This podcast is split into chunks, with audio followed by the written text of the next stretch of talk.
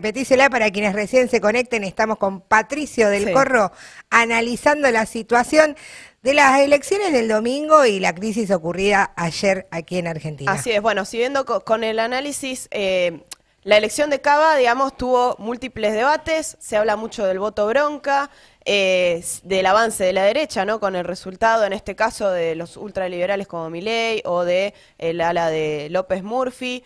¿Es la reta el ganador de estas elecciones? Este, ¿Cómo se explica el resultado de la izquierda? Hay muchos interrogantes, no sé por dónde quisieras eh, empezar. Bueno, empiezo corto porque se habló mucho de, del voto bronca y si lo que estamos viendo es una situación de, voto bronca, eh, estaba revisando un poco algunas eh, noticias y análisis del 2001 Recordemos que dentro de poco se cumplen 20 años del 19 y 20 del 2001. Eh, lo, previamente, en el 2001, en la ciudad de Buenos Aires, también había habido una elección que expresó mucho eso, un voto bronca, con eh, la mitad de la población nada más participó positivamente de esas elecciones y eh, fue como una previa a, lo que fue el declive del gobierno de la Alianza. Me parece que todavía no se expresó eso, eh, digamos, ese nivel de, voto bronca en estas elecciones, particularmente en los de la ciudad. Hubo una baja en la participación, pero no fue, no fue tan significativa como lo fue en el 2001 y además, eh, bueno, hay un marco de pandemia, ¿no? Que hay que tener en cuenta. Ahora sí, me parece que lo que estamos viendo y después con esta crisis que se abrió ayer por la tarde se, se desarrolla es que hay una gran crisis de las dos grandes coaliciones. Eh, se habían visto las internas de, Juntos por el Cambio por un lado, ahora se abrió a cielo abierto la crisis dentro de, del peronismo y que expresa un poco esta situación también de, crisis que, vive el país, de crisis de proyecto después del fracaso del macrismo, bueno, y estos dos años de Fernández que parece que no, no, conforman ni ni a propios ni ajenos.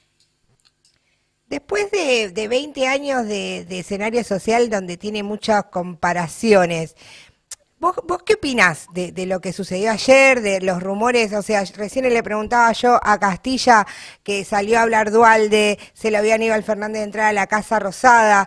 Eh, ¿Qué análisis haces de, todos los rumores, imes y diretes que, hubieron? Porque en, en, última instancia se presentaron las renuncias, mas no fueron aceptadas porque implicaría una crisis muy grande para, para lo que es el frente de todos. Me parece que expresa eso, una coalición que, eh, tenía ramas muy distintas, por decirlo de alguna manera, entre el masismo, el, kirchnerismo, incluso Kisilov como una subrama, Fernández, Guzmán, etcétera, que armaron eh, esta unidad, digamos, que, se había hecho para, sacar a Macri, pero que evidentemente para gobernar y para sacar algunas conclusiones sobre la derrota eh, no daba.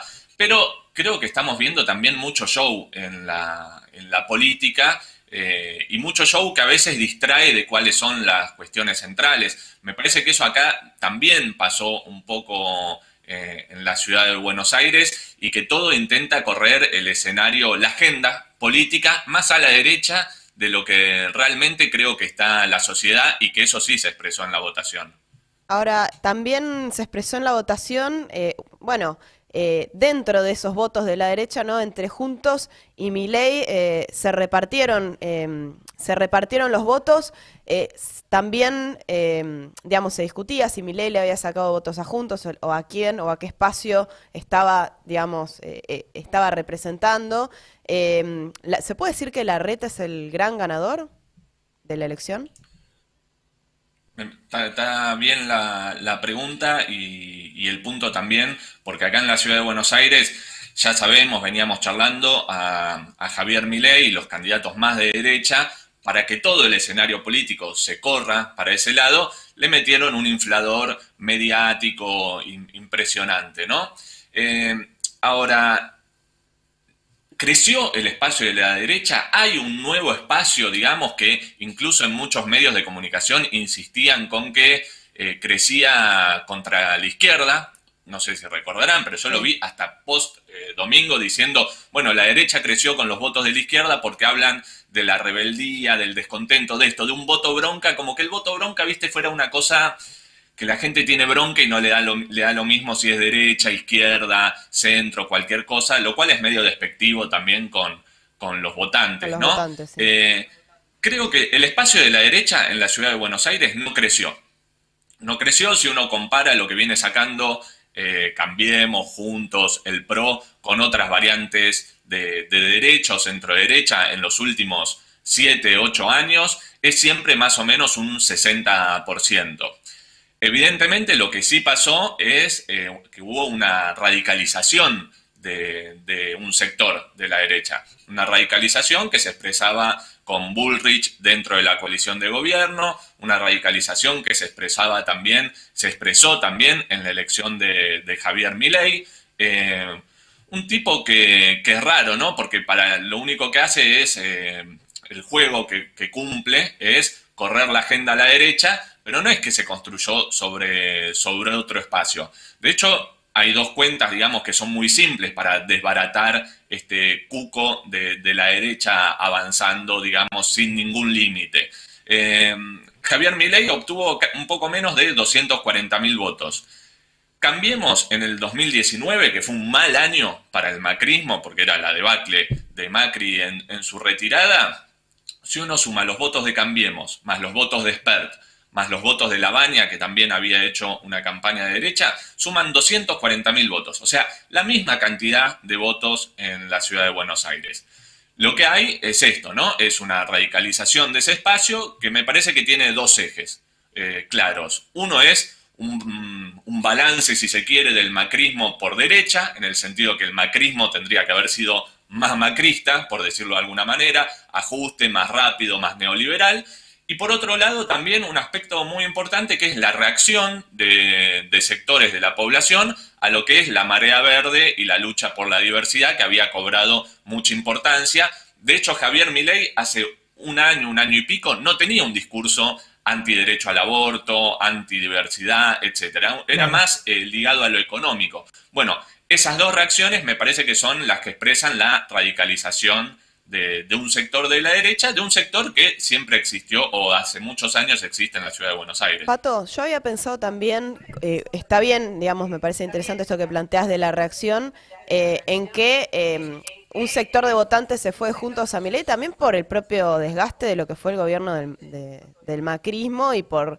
eh, que es parte, digamos, ¿no? de este régimen donde está muy digamos, donde hay un hartazgo un poco de, los políticos en general, de los partidos tradicionales.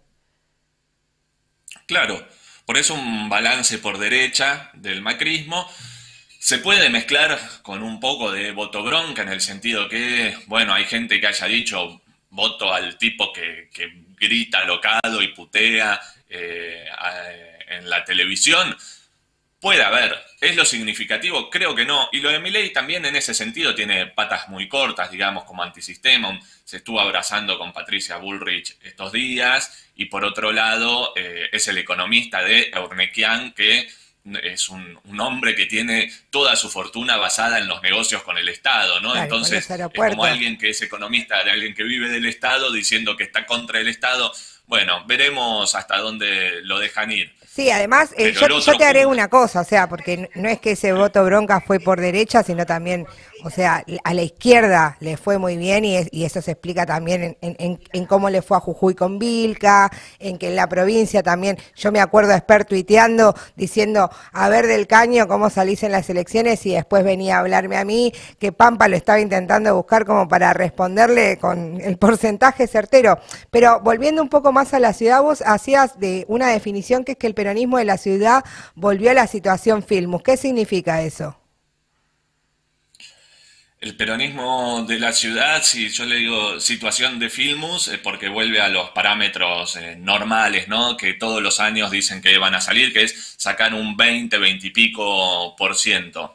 Eh, hay que tener en cuenta distintas cosas. Uno, en el 2019, con este, eh, digamos, expectativa que generaba sacar al macrismo y el gobierno de Fernández, el peronismo había sacado en la ciudad el 32%, o sea que pierde una, parte muy importante, 175 mil votos, pierde el, peronismo entre elección y elección.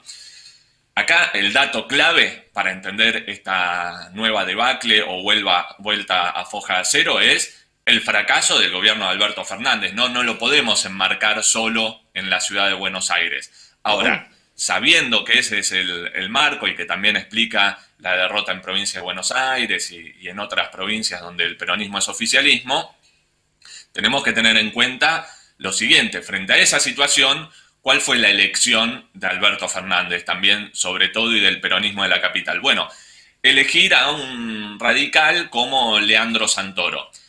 Alguien que, a su vez, eh, en su momento había sido elegido, entre comillas, por Alberto Fernández porque era picante para responderle a Cristina por los medios, por, las redes sociales, etcétera.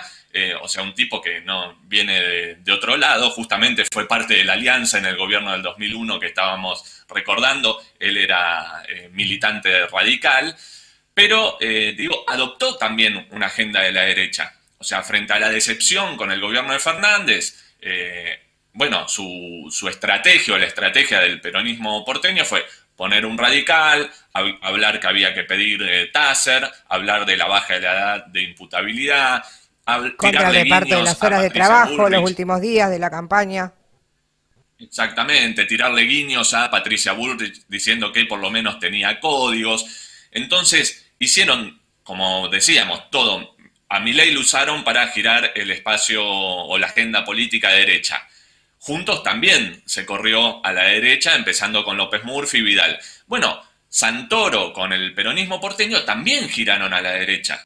O sea, giraron fuertemente a la derecha. Y esto también muestra, bueno, cuál fue la estrategia y qué sirve y qué no sirve para enfrentar justamente a la derecha. Y es consecuencia también de una política del peronismo porteño que es, eh, en la legislatura, por ejemplo, cogobierna o le ha votado todas las leyes necesarias, habidas y por haber eh, al macrismo y a la reta durante todos estos años en la lista de legisladores pusieron una persona como Alejandro Amor, que no es de los movimientos sociales, desde abajo, o de eh, sindicatos que pueden decirse un poco más combativos, aunque están en la pasividad, sino que es de SUTECBA.